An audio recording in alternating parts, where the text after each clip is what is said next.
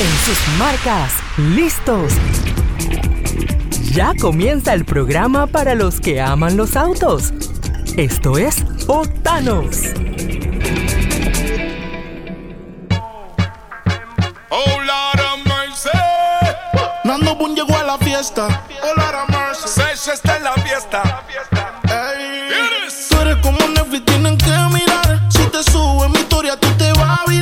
Amigos, esto es Octanos aquí por Boom 106.1. Los saluda Benji Sheliu.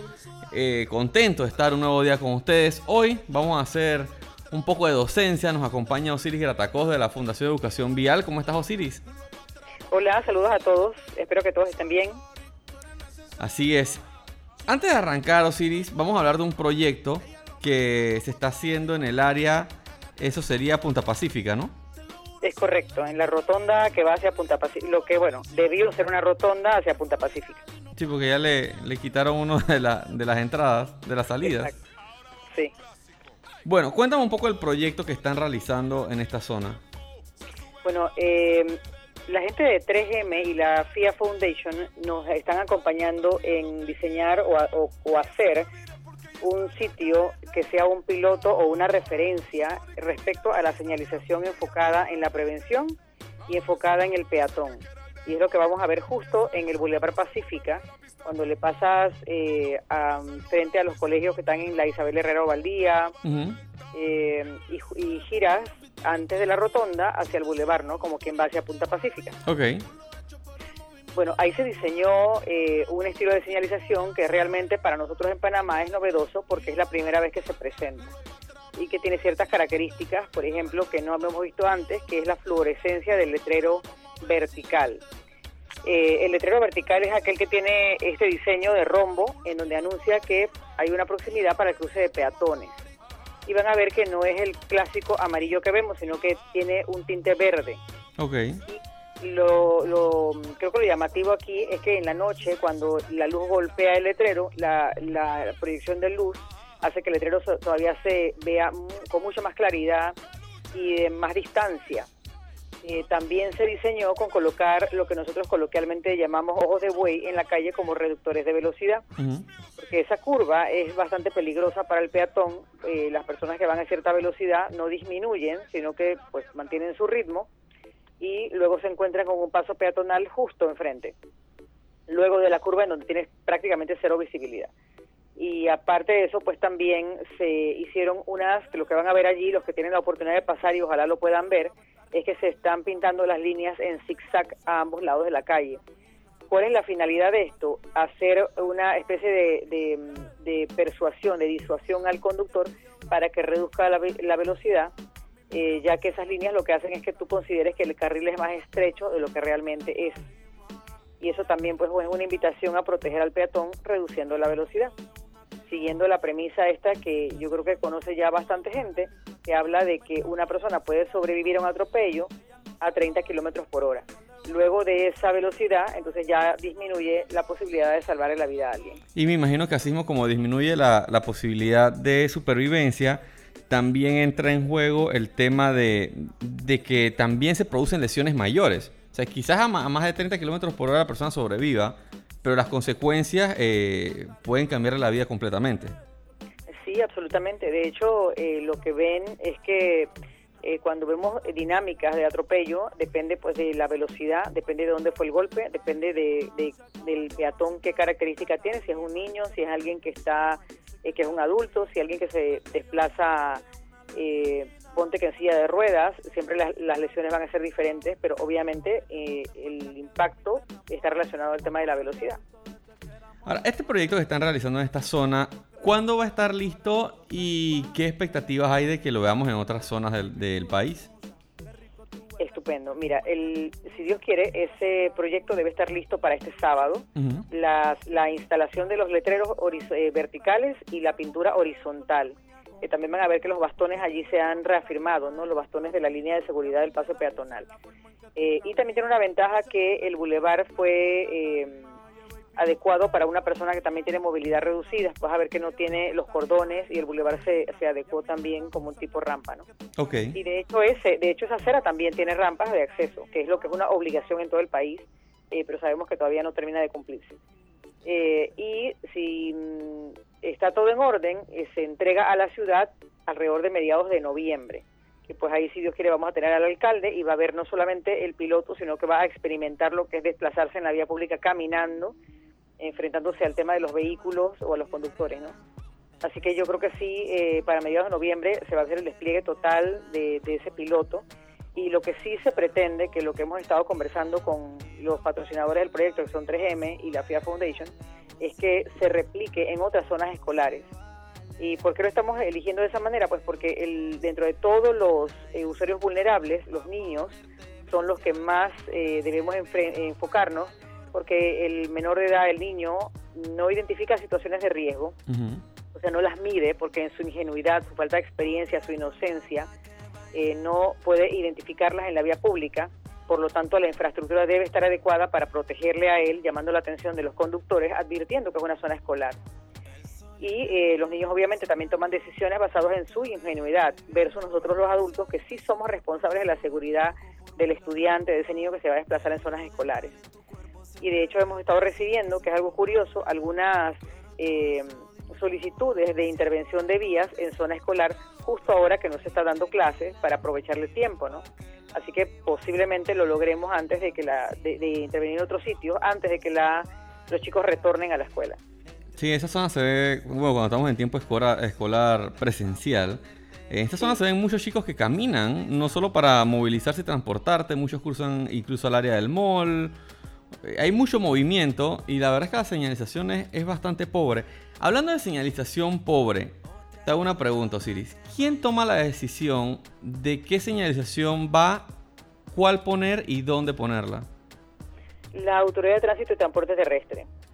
Ellos tienen un departamento de señalización también, que de hecho es el que coloca las instalaciones, o sea, es el que pinta eh, las cebras, es el que pone la señalización horizontal, eh, vertical que vamos a ver en la carretera, por ejemplo, de tantos kilómetros por hora, depende de la vía. Es una responsabilidad de Autoridad de Tránsito. Ahora, si la carretera es nueva, el contratista es el que coloca la señalización a solicitud del Ministerio de Obras Públicas. Sin embargo, también debo mencionar que el municipio de la ciudad también tiene un departamento de señalización que también le da mantenimiento a la señalización vertical y horizontal.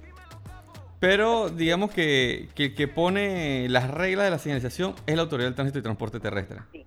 De hecho, si vas a hacer una intervención como esta, la solicitud de permiso se le da, se le presenta es a la Autoridad del Tránsito y allí es donde se aprueba o no el tema de la señalización.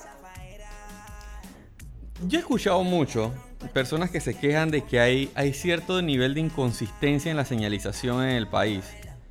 Eh, que quizás te encuentres con señalizaciones que no son iguales aquí que en el interior, o incluso dentro de la misma ciudad puedes encontrar señalizaciones que son diferentes. De hecho, el tema de, de delimitar el carril en zigzag Recuerdo que hay una calle en San Francisco, creo que por detrás de Atlapa más o menos que lo tiene, pero solo hay una que lo tenía, me parece. ¿Esas inconsistencias por qué se dan? ¿No hay, un manual o, cómo funciona eso?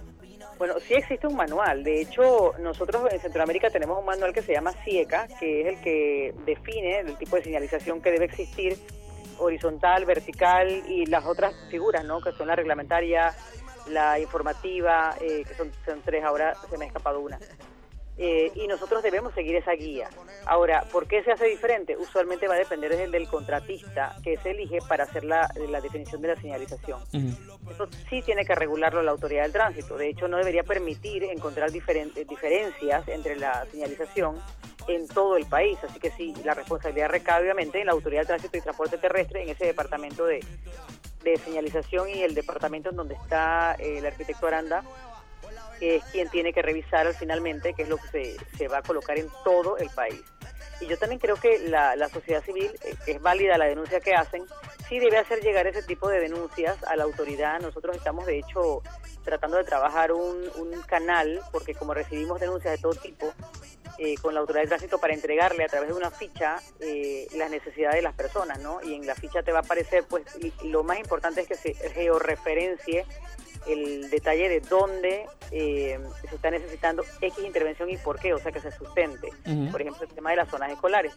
Y lo hemos tratado de estar entregando a la autoridad de tránsito para entonces que luego logre intervenir y nosotros estamos dándole seguimiento a la denuncia para lograr que se finalice, se ejecute lo que se necesita, ¿no? finalmente eso realmente va a recaer en el tema de las políticas públicas. La política pública debe, debe finalmente beneficiar a través de un estudio, obviamente un, una un diagnóstico, a la mayoría que somos los usuarios de la vía pública. Es que creo que la, la labor de fiscalizar la señalización, digo, lo, ideal sería que cuando se entrega un proyecto, una vía se revise por ahí mismo. Pero también es una labor titánica porque tendrías que revisar todas las señalizaciones en todas las vías del país. Y yo creo que ahí la acción de la población es importante porque son muchos más ojos que están eh, monitoreando esa consistencia en todas las señalizaciones. Exactamente, yo creo que de eso se trata, que nosotros seamos ciudadanos activos y no pasivos, que seamos, eh, que, intervengamos, que nos involucremos. No se pierde nada, de hecho yo creo que es una ayuda, si lo vemos de forma positiva, que así esperamos que el Estado lo vea, que los funcionarios del gobierno lo vean, es que esa información tú la recibas y la puedas canalizar y puedas trabajarlo, porque es, trabajar de mano con la, con la sociedad civil que está allá afuera, ¿no? Sí sería lo ideal. Y así se le hace, de hecho, mucho más fácil trabajar eh, en cada provincia, en cada ciudad, con su cuadrilla de señalización para que adecue, corrija, eh, coloque em, de mantenimiento las diferentes señalizaciones. Ahora, para poder reportar algo, hay, uno tiene que saber qué se reporta. ¿Qué te parece ¿Cómo, así, ¿Cómo es el tema de docencia sobre señalizaciones? Porque yo creo que la mayoría de los conductores lo vemos solo cuando sacamos la licencia y creo que la mayoría de los peatones no lo ven nunca en su vida. Sí, bueno, yo creo que hay, hay, un tema de docencia también, porque lo importante es que, y en este caso, por ejemplo, que estamos haciendo ahí en Punta Pacífica, es también comunicar qué se está haciendo y por qué se está haciendo. La obligación de conocer las normas de tránsito no solamente recae en el conductor, aquel que tiene un vehículo a motor, obviamente tiene que ver mucho también con el que se desplaza caminando o como peatón, que en toda su diversidad debe conocer leerlo. Y pues la idea es eh, hacer algo de docencia, informar a la gente el por qué esa señalización existe y por qué seguirla. Porque si nos tenemos que enfrentar con el tema de las líneas del deseo, por ejemplo, en caso del peatón. La línea del deseo es, por ejemplo, que yo, yo haga un puente elevado peatonal o yo te señalice por dónde cruzar. Pero el peatón que está bajo un sol terrible como está haciendo justo hoy, o con lluvia, por ejemplo, no va a haber esa señalización. Lo que ve es que él tiene que caminar en línea recta para llegar finalmente a donde, a donde quiere llegar. Y lo que hay en el medio ambiente lo obvia, no importa si hay plantas, si hay una calle, si hay qué sé yo. Entonces la idea también es, un poco informar al peatón del por qué debe protegerse como usuario vulnerable, porque tiene un conflicto con el, con el conductor, el, el, tema del conflicto de los usuarios de la vía pública, y, elegir usar, por ejemplo, eh, los sitios en donde está señalizado para poder desplazarse. Y ahí pues tenemos todo un tema que trabajar porque hay eh, cosas que eh, por ejemplo en Panamá, que somos autocentristas, están diseñadas y construidas en favor del conductor, que de hecho es la minoría y es el que va más cómodamente sentado versus una persona que va caminando con el sol o con lluvia, con niños agarrados de la mano, cargando bolsas de supermercado o se va en muletas, silla de ruedas, bastón o con algún tipo de condición de movilidad reducida o algún tipo de discapacidad. Y yo creo que aquí también es el tema de visibilizar a toda esa comunidad de personas que necesitan desplazarse y tienen algún tipo de discapacidad. Por ejemplo, las personas ciegas que, necesitan también pues, moverse de un lado para otro y cómo tú adecuas una calle para ellos. Tienes también que considerarlo cuando vas a diseñar o vas a señalizar o vas a construir. Claro que hay muy pocos kilómetros en la ciudad de Panamá diseñados para personas con, con problemas de visión. Sí, y sí, siempre han estado ahí, pero los hemos ignorado por mucho tiempo. Ahora con el tema del metro se introdujo el tema de las losas podotáctiles que son usualmente amarillas, que las ves que son unas ranuras en línea y otra de puntitos que les dicen a ellos hacia dónde seguir. Y eso es como una novedad para nosotros, pero el ciego siempre ha estado ahí y el ciego siempre ha tratado de moverse por la ciudad. Entonces sí es como un tema, y yo siempre recaigo lo mismo, o sea, es un tema de sensibilización. Lograr no solamente sensibilizar a la sociedad, sino que el reto es sensibilizar al funcionario de toma de decisiones, que si vas a hacer una acera, si vas a hacer una, a diseñar una calle, si vas a adecuar algo, tienes que pensar también en esa otra comunidad que usualmente es invisible para nosotros porque como no somos ciegos, no somos sordos, no, no tenemos ningún tipo de discapacidad, no pensamos en ello, pero existe y también necesita llegar a un destino. Ahora, la, la vía tiene una serie de elementos complejos que, que algo que te comentaba de que los peatones, yo creo que ellos, ningún peatón pasa por un, una charla o un curso de educación vial, que lo ideal sería que fuera en la escuela, creo que eso no se da no sé si ni siquiera de una manera muy superficial, pero entonces andas por la vida sin saber lo que enfrentas o las asistencias que tienes o las ideas que tienes. Por ejemplo, hablar de, de losas podotáctiles. Sí. Yo creo que la- el grueso de la población no sabe de qué estamos hablando. Y yo creo que ahí es donde hay una tarea pendiente. Y yo no sé por qué no se incluye en la escuela, por ejemplo, una materia que no sea intensiva, pero que se debe una vez a la semana. Incluso yo creo que una vez al mes sería un, un gran trabajo. Sí, de hecho, en el gobierno pasado se desarrollaron unas guías de educación vial. De hecho, nosotros trajimos a alguien de España, a un par de, de doctores en Derecho y, y policías jubilados de la DGT, que es un monstruo en este tema, para capacitar a 75 funcionarios de la Autoridad de Tránsito, Policía Nacional y Ministerio de Educación, cuando las guías empezaron. Porque la idea también era decirles, bueno, cómo España había dado educación vial, porque vas a tener policías haciendo docencia y docentes haciendo de policía con el tema de informar sobre seguridad vial. Yo creo que eso es un reto enorme y un reto que no es fácil, ¿eh? porque hablar de seguridad vial no lo puede hacer cualquiera. Tienes que documentarte, tienes que saber qué estás diciendo, porque el mensaje que estás dando es para prevenir lesiones o prevenir que alguien pierda la vida. Y cuando hablas de niños, todavía con más seriedad debes verlo. Y por eso nosotros siempre insistimos en el tema de, de, de los profesionales idóneos que sean los que capaciten a ese mercado, a ese grupo de docentes o a ese grupo de policías que van a ir a las escuelas. En el gobierno pasado se hicieron las guías en- y sabemos que mm, creo que fueron 400 docentes que recibieron capacitación de cómo dar educación vial en las escuelas. Y eso fue, una- fue un inicio, y fue un buen inicio, porque llegaron a muchísimas escuelas a nivel nacional. Y luego este, en este gobierno entendemos que también están recurriendo a las guías, y nosotros hemos tratado de intervenir, por cierto, en ese tema. Eh, no lo hemos logrado aún, pero sabemos que están también llevando estas capacitaciones. Ahora, ¿cómo se hace? Lo hacen en eje transversal. Es decir, eso, eso exactamente qué quiere decir? Que un profesor de matemáticas, en vez de decirle a los niños que cuenten eh, metros eh, de distancia de X cosas, tiene que dirigirse, por ejemplo, cuántos metros tiene un paso eh, peatonal a nivel. Dirigirlos un poco al tema de la seguridad vial. Entonces, eso es el eje transversal del que hablan. Y sabemos que están retomando este tema de, de las guías para cuando la escuela inicie, pues ya que estén preparados para eso. Eh, ¿Qué estamos haciendo nosotros desde la sociedad civil? Bueno, estamos presentando un proyecto o un programa del cual eh, obviamente necesitamos patrocinadores y lo hemos presentado ya a un par de empresas de hacer es eh, enfrentando el tema del COVID y la pandemia porque no nos deja acercarnos a la gente y que eso no es que esté mal, está bien, eh, hacer una aplicación de realidad virtual con lentes eh, para los niños y que ellos vean un entorno como el rol que ellos ejercen, ¿no? El niño es peatón y pasajero, no es conductor.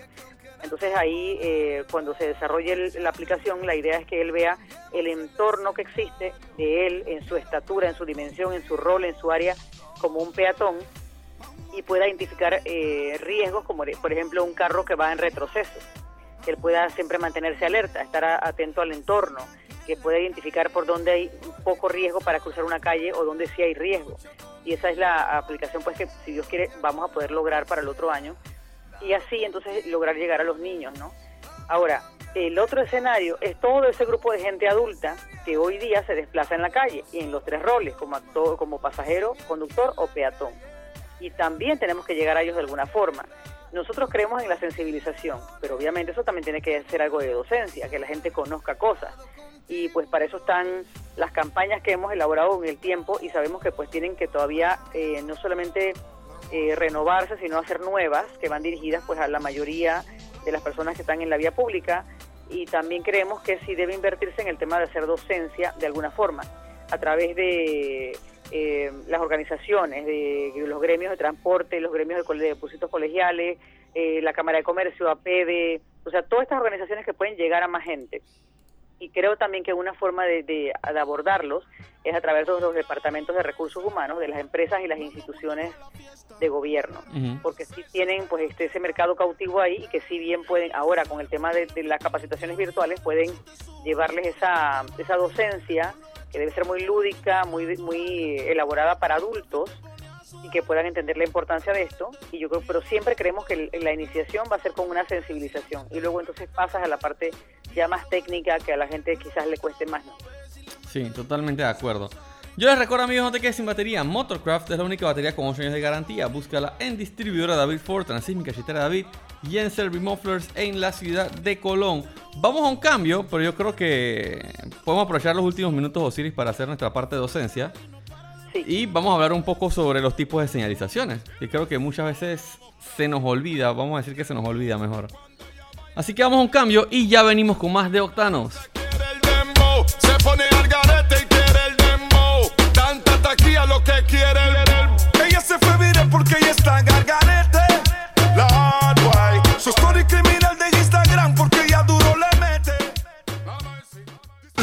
Vamos a una pausa.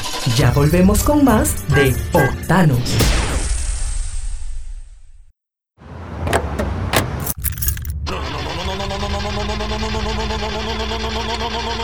Vamos, que tengo que ir al trabajo. No me hagas esto. Yo sé que tú puedes.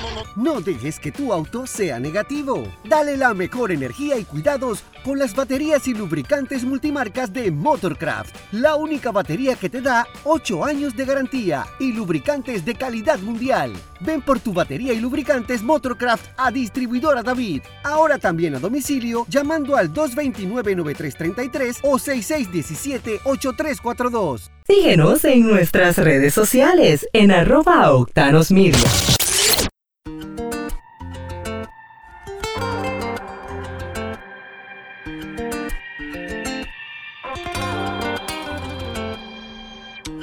Sé que tu amor es puro peligro. Yo sé, ahora cuando duermo tengo delirio. Porque no se me olvide esa noche en Ibiza. Ya estamos de vuelta con más de Octanos aquí por Boom 106.1. Les recuerdo seguirnos en nuestras redes en arroba Octanos Media. También en arroba Benji Sheliu. Sigan también a la Fundación Educación Vial P en Instagram y Facebook. Osiris, eh, hablemos un poco de señalización vial, los diferentes tipos que hay para recordarle un poco a nuestros oyentes. Sí, eh, el tema de la señalización. Voy a, voy a aprovechar aquí eh, decirles, bueno, ojalá puedan pasar por el área del Boulevard Pacífica en la rotonda de eh, en la rotonda de, Punta Pacífica, de la que está justo después de, de la escuela profesional que le llamamos, ¿no? Y que allí van a ver algo que, que yo creo sí creo que es novedoso. Esa, ese piloto que ven ahí es una señalización que se- pues, es de alta gama y de última generación de parte de la gente de 3M y nos parece genial poder hacerlo en una zona escolar. Eh, y allí lo que van a ver es algo que se llama señalización vertical y horizontal. ¿Cuál es la vertical? Pues el de pie, el letrero que van a ver que es un rombo con una figura de peatón, que usualmente es amarilla, pero en esta vez van a ver lo que es como casi verde. Y eh, la horizontal, que es lo que ves que está pintado en el suelo, que va a ser, por ejemplo, los bastones blancos de la línea eh, de seguridad del paso peatonal. Eh, y también vas a ver eh, los zigzag blancos que también son una eh, señalización horizontal pues para disuadir a las personas a que reduzcan la velocidad. Entonces, esa señalización que hay es preventiva y hay tres tipos, la reglamentaria que usualmente es roja con blanco, la preventiva que usualmente es amarillo y verde y la informativa que usualmente es azul y blanco, que también puede ser verde, por ejemplo la que te señala eh, la nomenclatura de las calles y eso es lo que vas a ver en esa área. Eh, y obviamente eso también se, hay otra diversidad de señalizaciones, pero es lo básico que yo creo que debemos saber como usuarios de la vía pública. ¿no? Ahora, recuerdo de, de mis, mis pocos recuerdos de mis clases de educación vial, que por ejemplo en el caso de la vertical, tú tienes varios tipos de señalizaciones también. Hay unas que son las de prevención, si no me equivoco, que son las amarillas, ¿no? Que te dicen eh, el sentido de la vía, dónde puedes entrar, dónde no puedes entrar, si hay rotonda, por ejemplo. Sí. Y hay otras que son las de las como la de alto, ¿no? La de, alto, la de alto es la Las prohibitivas, creo que se llaman. La- y y es como una, es obligación, o sea, si ves un alto no es que te están preguntando si lo consideras o no, o sea, si ves la señalización blanco-rojo, es una obligación seguirla, y no es un medio alto, es detener el vehículo y entonces poder avanzar. Creo que en esa misma categoría entran las de velocidad máxima, que también es reglamentaria. Eso no es, no es que 100 kilómetros por hora si, si se puede o si no. No, si son 100, son 100 el máximo. Sí, es que sí, esa, esa, o sea, la característica de esa señalización es que es una señalización ori- eh, perdón, vertical y es obligatoria. No es, vamos a decir que una media, no es un anuncio, o sea, es obligación. No, no queda discreción del conductor. Exacto, y es- ahí vas a ver, por ejemplo, el, el alto, el se da el paso, el girar hacia la derecha o solo a la izquierda. Eh, eso sí se tiene que saber, pues porque obviamente los que van en vehículo tienen que saber leer lo que te dice la calle, qué hacer. Eh, otra, por ejemplo, es la que nosotros conocemos como One Way, que es la negro con blanco. Pues que esa también es una obligatoria, es reglamentaria, o sea, no es opcional. Que, que de hecho había un pequeño caos ahorita en San Francisco con las señalizaciones. Sí. Porque iban a hacer el cambio de vías y como que por el COVID lo aplazaron y quedaron la, la señalización quedó revuelta. Sí, y ahora es que eso es tan delicado. Pero lo que nosotros también creemos es que todo este tipo de intervenciones tienen que tener fases o etapas. Por ejemplo, una fase de divulgación para que la gente conozca y luego no se sorprenda de los cambios. Y tiene que, eh, eso tiene que llevar también una agenda, un cronograma, un tiempo, porque tienes que considerar a la gente que reside, al visitante, a la gente que reside pero no está en ese momento y luego va a llegar y que no le sorprenda porque obviamente puedes ocasionar un siniestro vial en caso de que las personas no logren saber que hay un cambio de señalización, no sepa leer la señalización y no esté advertida. Y luego de la fase esa de anuncio, que es una fase de divulgación, si es que no hiciste consulta, por, por alguna razón, porque lo ideal es que la política pública nos invita a hacer consultas al usuario final, Luego entonces sí sigas un cronograma que incluya la fase de divulgación y luego la fase de adecuación de la vía y finalmente el monitoreo o la, o la mm, permanencia de las autoridades recordándole a la gente que ya ha cambiado la señalización en esa área. Y yo creo que eso es lo, que, lo, lo, mínimo que esperamos de parte de los funcionarios que toman decisiones en un sitio como ese, porque la intervención que se va a hacer es importante. Ahora, yo no sé qué tan positivo sea o qué tantos diagnósticos, estudios hicieron, porque la tendencia que sí hemos visto cuando hacemos capacitaciones o tomamos foros o qué sé yo, es que cuando tú haces que un solo carril vaya en un solo sentido, la tendencia del individuo es subir la velocidad, o sea, ir mucho, mucho más rápido, porque sabe que tiene la vía libre en un solo sentido. Eh, y de hecho, eh, yo espero también que no se les ocurra hacer, por ejemplo, los eh, resaltos estos que les llamamos coloquialmente policías muertos, porque entonces estás admitiendo que la gente tiene que obligarla a reducir la velocidad esos resaltos hoy día ya ni siquiera se construyen porque son un, peligro para los motorizados. Hacen más lento el desplazamiento de las ambulancias o vehículos de emergencia. Eh, también finalmente dañan los amortiguadores de los vehículos particulares. Si se pierde la pintura de advertencia que está encima del... del, um, o, si no los pintan, como en Villalucre se dio el caso. Exacto, o si no lo pintan o se lava, por ejemplo, la pintura, de noche son un peligro de alguien que vaya a cierta velocidad porque te saca de la, de la calzada un golpe de ese tipo, ¿no? Entonces yo creo que no es lo ideal. Yo, eh, la verdad es que yo asumo que se ha hecho algo bien pensado, con profesionales idóneos, que eso nunca lo vamos a dejar de decir, para que esa adecuación que se está haciendo, me imagino que tiene una razón de ser y que se ha hecho un estudio del, después que va a resolver algún problema del tema del congestionamiento vehicular o los desplazamientos y que se han considerado ese tipo de tendencias, ¿no? Eh, y también que consideren que es un área peatonal, porque estamos hablando de un sitio que tiene una mezcla perfecta de, comercio y de, residencia. Y, y también hay centros escolares, bastante guarderías y, Exacto. y escuelas en el área. Yo no me he dado mi vuelta todavía. Yo sé que desde el jueves pasado, el 22 de octubre, se comenzó la implementación ya de lo que era el cambio de sentido, porque habían puesto la señalización pero no se había implementado. Eh, pero también había señalizaciones que eran contradictorias. Te encontrabas calles que decían no ir a la izquierda, pero entonces era one way hacia la izquierda. Pues sí. Tengo que dar mi vuelta a ver si, si resolvieron ese tema, pero ojalá que así sea. Ahora, antes de que se nos acabe el tiempo, Siris, señalización horizontal, que las personas muchas veces la pasan por alto o, o no le dan el valor que tiene. Piensan que nada más es para pintar la calle. Sí. Bueno, la señalización, la señalización horizontal es la que vamos a ver y voy a hablar del paso peatonal. El paso peatonal está hecho de bastones blancos de un sitio al otro de la calle. Pero antes de ese bastón, de esos bastones blancos que le llamamos cebra, también hay una barra que va de un canto al otro de la calzada, que es la invitación para que el conductor se detenga antes del paso peatonal. Entonces, si tú logras ver que alguien va a cruzar la calle, debes estacionar tu auto antes de las líneas eh, de cebra, sino frente al bastón blanco que va a lo largo de la calzada de un, de un canto al otro. Allí es donde debes detenerte para que el peatón cruce. El peatón en toda su diversidad, el tercera edad, el niño, la embarazada, el que lleva bolsos de supermercado y demás. Y tú también tener la inteligencia emocional de tener la paciencia de que las personas crucen.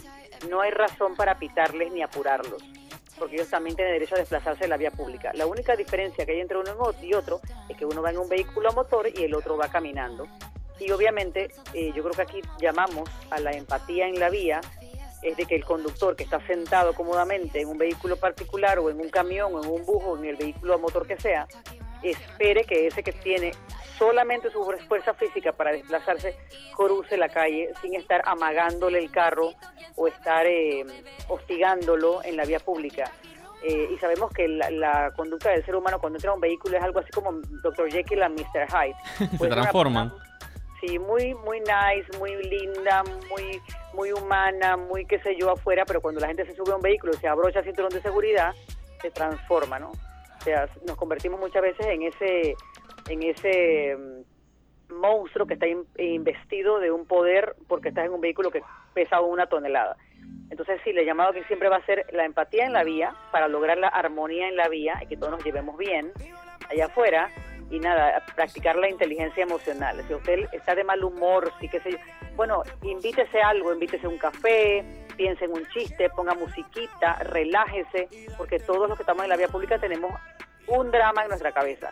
Así usted se va a encontrar con gente que es muy feliz, pero también gente que tiene problemas personales, deudas que pagar y qué sé yo. Entonces, bueno, seamos empáticos porque todos tenemos un drama en la cabeza y pues a veces la gente va en la calle hasta un poco distraída porque pues, pues, está ocupada, porque tiene cosas que en que pensar.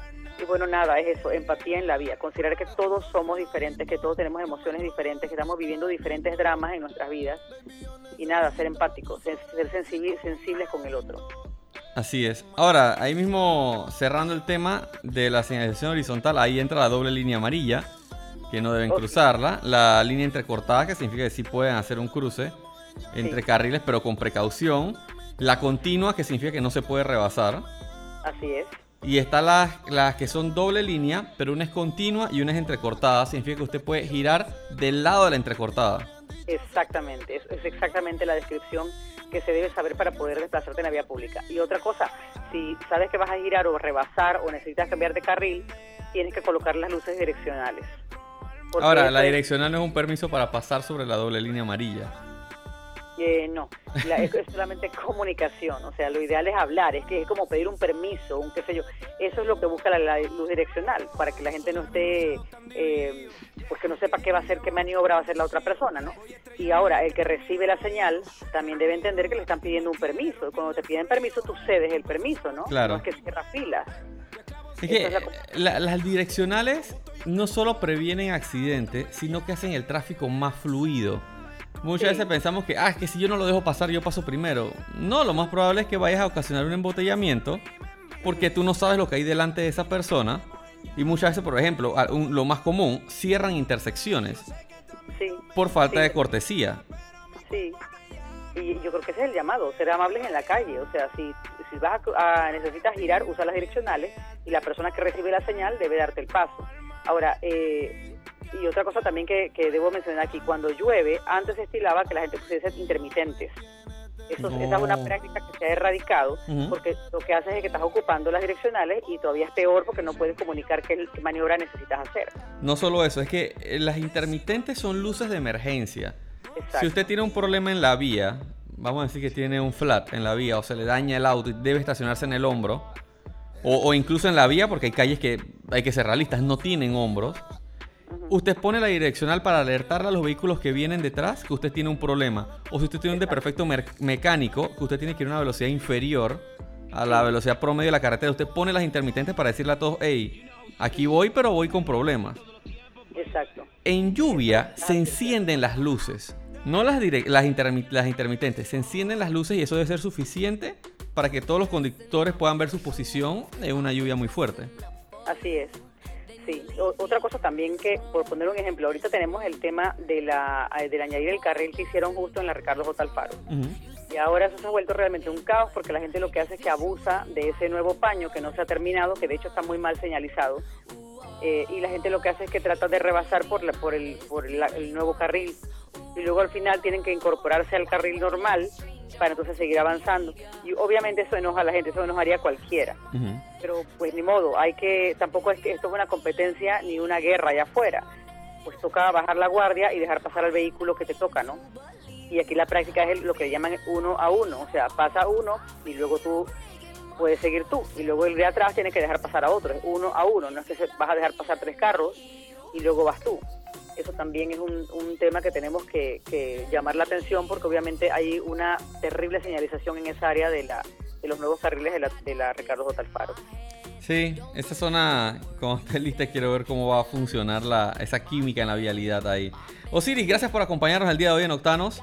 Vamos a estar muy pendientes de este proyecto que están realizando y ojalá que lo veamos en más zonas de la ciudad. Sí, ojalá que sí. Es un proyecto que habla de que la calle tienes que retomarla, la calle es nuestra. Y le agradecemos muchísimo a la gente de 3M y a la gente de FIA Foundation que nos colabore con esto porque creo que es necesario tener ese tipo de, de- de demostración de cómo es la señalización hoy día. Yo les recuerdo amigos, no se queden sin batería. Motorcraft es la única batería con 8 años de garantía. Búscala en distribuidora David Ford, Transísmica, Chitera David y en Servi Mufflers en la ciudad de Colón. Se nos acaba el tiempo, pero estaremos de vuelta mañana a la 1 de la tarde aquí por Boom 106.1. Chao, chao. Gracias, empatía en la vida.